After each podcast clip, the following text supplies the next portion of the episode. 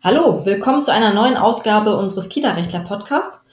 Ich bin Rechtsanwältin Nele Trenner und äh, bei mir sitzt äh, mein Kollege Rechtsanwalt Lars Ihlenfeld. Hallo. Wir wollen uns heute befassen äh, mit äh, dem Familienrecht und äh, allem, was da äh, in, Bereich, in den Bereich Kita geht. Das heißt, ähm, die ganzen üblichen Fragestellungen, wer darf eigentlich wen abholen? Man sieht schon, es geht natürlich dann nicht um die heile Familie, die sich jeder wünscht, sondern es geht um die ganzen Problemfälle, die auftreten, äh, wenn sich die Eltern trennen, ähm, neuer Freund, neue Freundin, ähm, und dann also eben die Frage, wer darf wen abholen, ähm, wann bekommt man welche Informationen, äh, muss man überhaupt allen Eltern, be beiden Elternteilen die, alle Informationen zukommen lassen, wer kriegt welche Schriftstücke, wie werden die Verträge gekündigt, darf man äh, den Vertrag alleine schließen und so weiter und so fort. Genau. Und mein Kollege, der ist äh, der Familienrechtler in unserer Kanzlei, deswegen ähm, ist er heute bei mir. So, fangen wir doch mal an mit der tatsächlich ersten Frage. Wie, wie ist es, wenn sich die Eltern trennen? Ähm, die Mama hat einen neuen Freund. Ähm, darf der einfach das Kind abholen? Ähm, grundsätzlich schon. Also er sollte eine Abholerlaubnis haben von der, von der Mutter, das auf jeden Fall. Ansonsten kann man sich bei diesen Sachen immer in Trennungssituationen, zumindest dann, wenn gemeinsames Sorgerecht besteht, das ist meine Voraussetzung, ähm, kann man sich immer sehr schön selbst auch in, in den Paragraphen 1687 im BGB ähm, selbst zurechtfinden und die Antwort heraussuchen. Da äh, ist nämlich geregelt, dass es eigentlich drei große Kategorien im Leben eines Kindes gibt oder an Entscheidungen für ein Kind. Das sind einmal die von ganz besonderer Bedeutung ähm, für das Kind, für die Entwicklung des Kindes das sind ne, eigentlich nur verhältnismäßig wenige. Ja? Also ähm, alles Rechtsprechung, ne? also haben Oberlandesgerichte oder Bundesgerichtshof hat da häufiger mal äh, Entscheidungen zu getroffen, was dazu gehört. Also auf jeden Fall Impfung, ähm, Kindergartenwahl, Schulwahl, was haben wir noch, ähm, Fernreisen vielleicht in, in, andere Kulturen fällt möglicherweise darunter. Das heißt, wenn Kindergartenwahl so ein, so ein besonders wichtiges Thema ist, dann äh, kann also nicht äh, Mama oder Papa alleine entscheiden, dass sie gern das Kind in den Waldorf-Kindergarten schicken wollen, sondern es muss gemeinsam entschieden werden? Genau, jetzt haben wir so einen kleinen Einschub hier. Ja, genau, das ist tatsächlich eine Entscheidung, die gemeinsam getroffen werden muss. Und wenn man sich da nicht einigen kann, dann äh, muss man das Familiengericht anrufen. Und das wird dann entscheiden, wen es für geeigneter hält, kompetenter hält, diese Entscheidung zu treffen. Ne? Ah, es, äh, trifft also nicht selber die Entscheidung, sondern nee, überträgt nee, sie dann Genau, ein. das übertrifft, er überträgt die Entscheidung, genau. Und ähm, um jetzt mal den Bogen zurückzuschlagen, mhm. da gibt es noch eine zweite Kategorie, die heißen äh, Entscheidungen des täglichen Lebens und äh, die hat immer, die darf derjenige alleine treffen, der ähm, bei dem das Kind seinen hauptsächlichen Aufenthalt hat. Und hat zwar ein bisschen gedauert und auch immerhin musste das, ähm, ich glaube, ja, es war das Oberlandesgericht Bremen, musste mal vor einigen Jahren eine Entscheidung dazu treffen, zu dieser Abholfrage und ähm, ist dann tatsächlich zu dem Schluss gekommen, dass, was einem ja auch irgendwie der gesunde Menschenverstand sagt, dass das keine Entscheidung ist, die Eltern gemeinsam treffen sollten, sondern ja, aus Praktikabilitätsgründen schon äh, derjenige treffen sollten dürfte, der, ähm, der tatsächlich, den es betrifft dann in dem Moment. Mhm. Ne? Das heißt also, das ist eine typische Entscheidung des täglichen Lebens und darf dementsprechend alleine getroffen werden. Okay. Das heißt, wenn der Papa was dagegen hat, dann kann er sich das gerne mit der äh, Ex-Freundin, Ex-Frau ausdiskutieren, aber jedenfalls darf die Kita ja. bei entsprechender Abholberechtigung ähm, ja, genau. das Kind also, abgeben. Einzige wirklich quasi nicht vorkommende Ausnahme, denke ich, ist, dass ihm wirklich äh, dringende Verdachtsmomente sozusagen vorliegen, dass es sich bei dem um jemanden handelt, der für das Kindeswohl ganz und gar ungeeignet ist. Und okay. zwar nicht nur subjektiv gesehen. Ja? Aber dann ist auch wieder wahrscheinlich die Kita der, der falsche Ansprechpartner, sondern dann muss der, müsste sich derjenige, der diesen ja. Verdacht hatte, schon an Kontaktverbote erwirken beim Familiengericht oder solche Geschichten. Ja. Mhm. Also klar, die Kita sollte sich klar sein, dass sie keine familienrechtlichen Entscheidungen treffen sollte. Ja. Ja, wobei wir das ja oft genug auch ja, haben. Ja, auf jeden Fall. Wir fungieren gerne als, werden gerne als Schiedsrichter eingesetzt oder sowas. Ne? Und was hat denn der jetzt schon wieder gesagt und was hat denn die jetzt schon wieder gesagt? Ja. Genau, das ist äh, Auf jeden Fall sollte man sich da auch wirklich als äh, Bezugserzieher natürlich auch, wenn man nicht direkt vom Gericht aufgefordert wird oder geladen wird, auch auf, aus solchen Streitereien natürlich raushalten. Ne? Und niemals auf Anforderungen eines Elternteils eine Stellungnahme abgeben, ja, was wir auch oft genug. Wird regelmäßig dann beim Familiengericht vorgelegt und äh, genau. als Argument für die eine Seite oder die andere Seite verwendet, ja. Genau. ja. Hm. Wie ist es denn, ähm, jetzt sind wir im Prinzip schon direkt drin, wie ist es denn dann mit Informationen? Ähm, die äh, mhm. Mama oder der Papa holt jetzt das Kind ab äh, zum, zum, zu seinem Wochenende ja. ähm, und fragt jetzt einfach nach, ähm, was ist in der letzten Woche alles passiert, ähm, was, was darf dann da der Erzieher alles erzählen?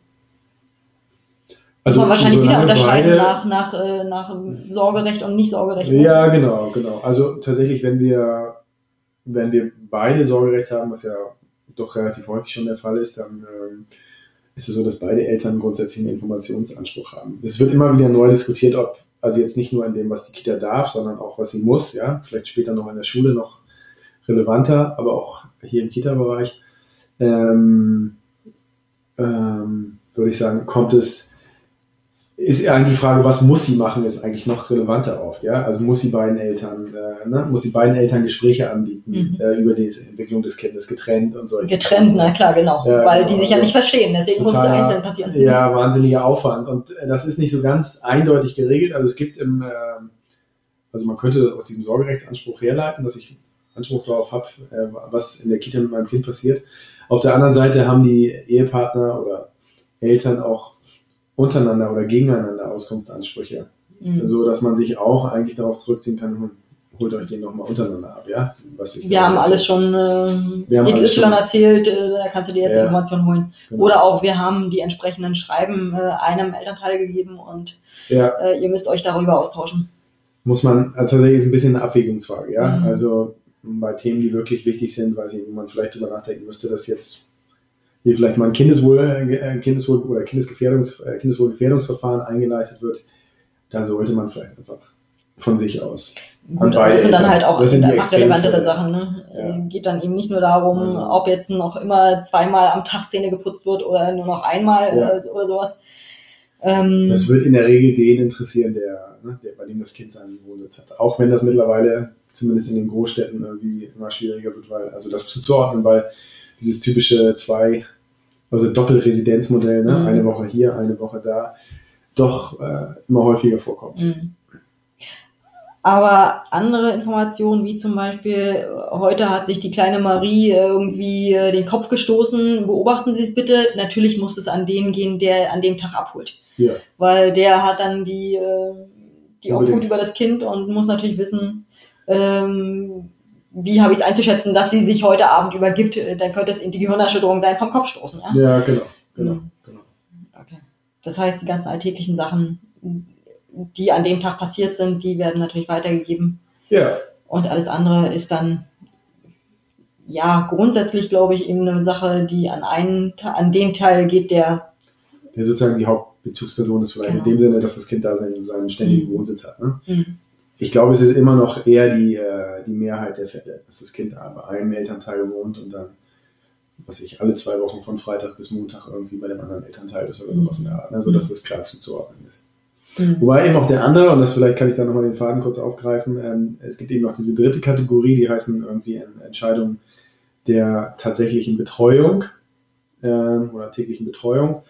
Ähm, das sind die Sachen oder das betrifft den oder das erlaubt demjenigen, bei dem das Kind jetzt gerade ist, sei es aufgrund einer Umgangsregelung oder Vereinbarung, die die Eltern getroffen haben, oder aufgrund eines Titels, den, also eines Beschlusses vom Familiengericht, ähm, bei dem das Kind sich da gerade aufhält. Mhm. Der hat quasi dieselben Entscheidungsbefugnisse wie derjenige, bei dem das Kind sonst seinen festen oder ständigen Wohnsitz hat, ne? Mhm. mit Ausnahme der, der Möglichkeit, Verträge für denjenigen zu schließen. Mhm. Also ganz einfach Sportvereinsanmeldung oder Musikschule oder so, ähm, ist eher nicht angesagt. Aber wie viel Pizza, wie viel Konsole, wie viel Eis und wann ins Bett und so sind alles Dinge, die derjenige entscheidet. Also da äh, hat sich der Gesetzgeber für Das ist auch das, wo sich die Eltern, Lösung, wo, wo genau, die, ja, wo die ja. Kinder die Eltern gegeneinander ausspielen, oder? Ja, genau. Ja, vielleicht noch Was im Kindergartenalter, aber. Ja, ja.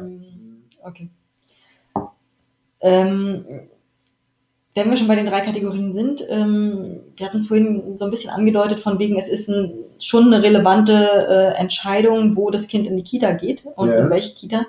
Ähm, wenn die Eltern getrennt sind und beide gemeinsames Sorgerecht haben, müssen dann auch beide den Vertrag abschließen? Oder reicht es, wenn sie sich einig sind, dass die Kita in Ordnung ist? Also grundsätzlich äh, reicht es, wenn sie sich einig sind. Also aus Beweisgründen für den Träger ist es vielleicht eher günstiger, ja, wenn das von beiden unterschrieben ist und das dann dokumentiert Aber sie können sich natürlich vertreten. Man kann sich gegenseitig, vertreten. Ähm, eröffnen, eröffnen einige Formulare, die ich kenne, öffnen auch diese Möglichkeit, dass man äh, dann angibt, dass man sich, dass man den anderen vertritt, beziehungsweise dann ein entsprechendes Dokument beilegt oder sowas.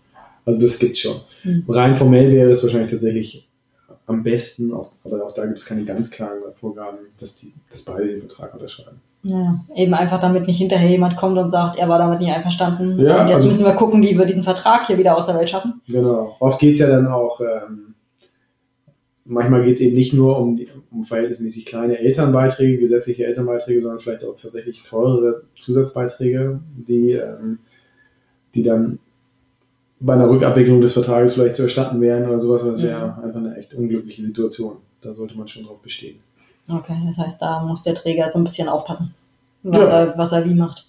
Muss man natürlich nicht jeden fragen, äh, ob da wieder die Familiengeschichte ist, aber Mhm. da sollte man ein Auge drauf haben. Auf der anderen Seite ist es natürlich so, ähm, ähm, also wenn jetzt jemand, äh, wenn jetzt, was ich mit, äh, vielleicht noch klassischerweise zu bleiben, wenn also der Vater jetzt diesen Vertrag nicht unterschrieben hat und dann nach einem halben Jahr irgendwie ankommt und sagt, äh, lieber Träger, ich habe diesen Vertrag nicht unterschrieben, ich wollte das auch nicht, war mit ihr auch nicht einig, wie konntet ihr nur auf sie hören, ja, ähm, kann ich, ähm, kann ich als Träger natürlich oder als Elternteil überhaupt keinen Fall verlangen, dass der Vertrag aufgelöst wird. Ja, also das wäre wohl einfach eindeutig gegen das Kindeswohl verstoßen, ja. Insofern ist die Gefahr jetzt vielleicht auch überschaubar, ja. Mhm. Aber gut, um Ärger zu vermeiden, sollte man das auf jeden Fall sinnvollerweise von beiden unterschreiben lassen. Genau. Und das Kindeswohl, äh, der Begriff fiel jetzt hier gerade, das ist natürlich das, was äh, alle Eltern und äh, natürlich die Erzieher immer im Auge behalten sollten, Ja. weil das einfach. Also tatsächlich wäre es ja so, dass er, der Vater müsste sich dann eigentlich, er müsste eigentlich sagen, okay, ähm, ich bin mit dieser Entscheidung nicht einverstanden, wir sind offensichtlich nicht d'accord, müsst jetzt wieder zu müsste im Familiengericht. Familiengericht laufen Mhm. und ob er dann, also dass er dann, der sich dann vielleicht ein halbes Jahr nicht wirklich drum gekümmert hat, irgendwie dann, äh, dann eine Entscheidung zu seinen Gunsten kriegt, ist eher unwahrscheinlich, ja? Ist wahrscheinlich auch ganz gut so, genau, weil sich das Kind dann einfach schon eingelebt hat da. Ja. Und Genau.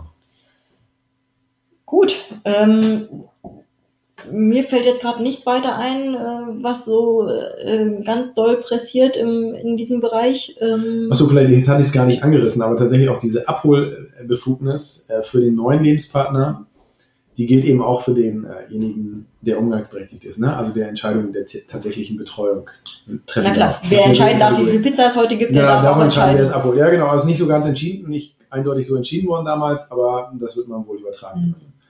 Mhm. Ähm, ja, das sind so eigentlich wohl die äh, hauptsächlich relevanten Themen. Ich überlege gerade.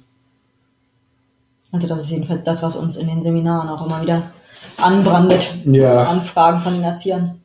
In der Tat. Also äh, brenzlig sind so, und da kann man eigentlich auch kaum einen wirklich guten Rat geben oder zumindest das immer Einzelfall nur zu beurteilen, was passiert, wenn, äh, was denn los ist, wenn die Eltern äh, eben zusammen waren und dann am Montagmorgen irgendwie die Entscheidung kommt, ne? äh, der Anruf kommt von, von der Mutter oder vom Vater, wir sind jetzt getrennt seit zwei Stunden oder keine Ahnung, zwölf Stunden oder was auch immer.